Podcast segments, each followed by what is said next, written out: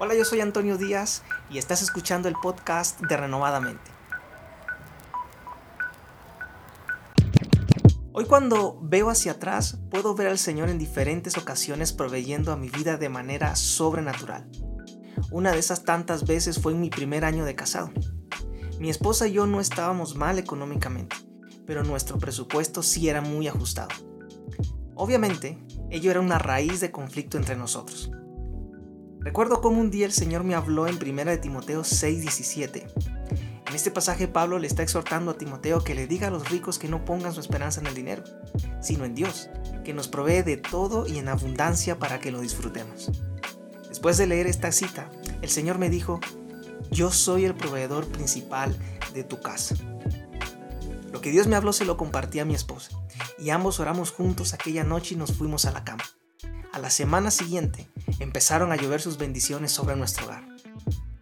Desde entonces no hemos dejado de ver su mano proveyendo siempre para nuestro hogar. Y nosotros no hemos dejado de reconocer que solo somos administradores de todo lo que nos da.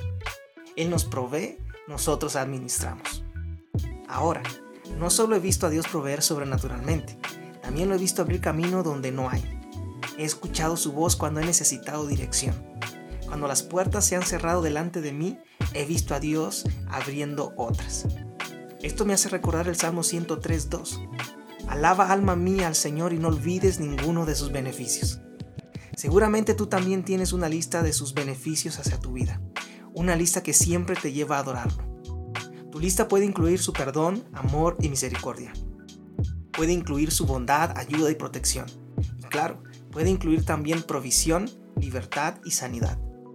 No olvidar sus beneficios es de grande provecho para atravesar momentos difíciles en nuestra vida. Cuando estoy atravesando momentos difíciles, algo que intento no perder de vista es lo que Dios ya ha hecho en el pasado. Cuando hago esto, pienso que si Dios no me dejó en el pasado, tampoco lo hará ahora. Él jamás nos abandona. Lo que intento decirte con todo esto es que cuando no perdemos de vista sus beneficios, es decir, lo que Él ya ha hecho por nosotros, nos armamos de fe para el futuro. Encontré un ejemplo bíblico de esto en el libro de Nehemías. Cuando sus enemigos se enteraron de que estaban reconstruyendo los muros de Jerusalén y de que la obra estaba avanzando, se enojaron muchísimo y presentaron oposición. El objetivo de ellos, claramente, era que la reconstrucción de aquellos muros se detuviera.